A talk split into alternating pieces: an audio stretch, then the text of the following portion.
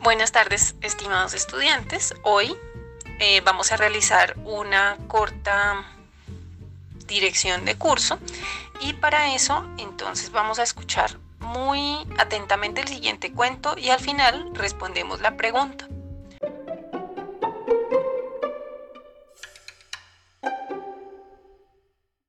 El cuento se llama El malvado Milísforo.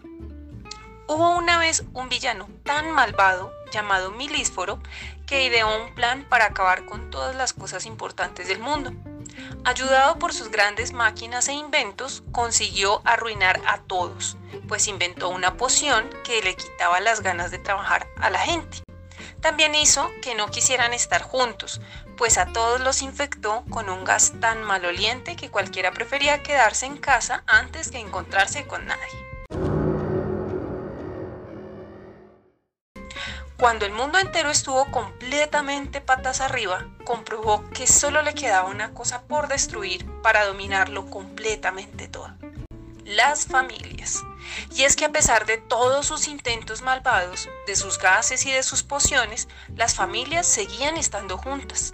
Y lo que más le fastidiaba era que todas resistían, sin importar cuántas personas había en cada una, dónde vivían o a qué se dedicaban. Lo intentó haciendo las casas más pequeñas, pero las familias se apretaban en menos sitio. También destruyó la comida, pero igualmente las familias lo compartían todo así fuera poco. Y así continuó con sus maldades contra lo último que se resistía en la tierra, pero nada le dio resultado. Hasta que finalmente descubrió cuál era la fuerza de todas las familias.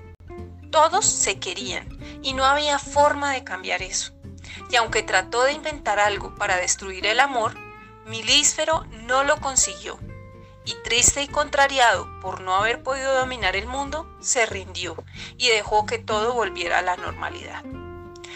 Acabó tan deprimido el malvado Milísforo que solo se le ocurrió ir a llorar a la casa de sus papás y contarles todo lo ocurrido. Y a pesar de todas las maldades que había hecho, ellos corrieron a abrazarlo y lo perdonaron, y lo animaron para que se volviera bueno. Y es que hasta en la propia familia del malo más malo, todos se quieren y perdonan todo. ¿No es una suerte tener una familia?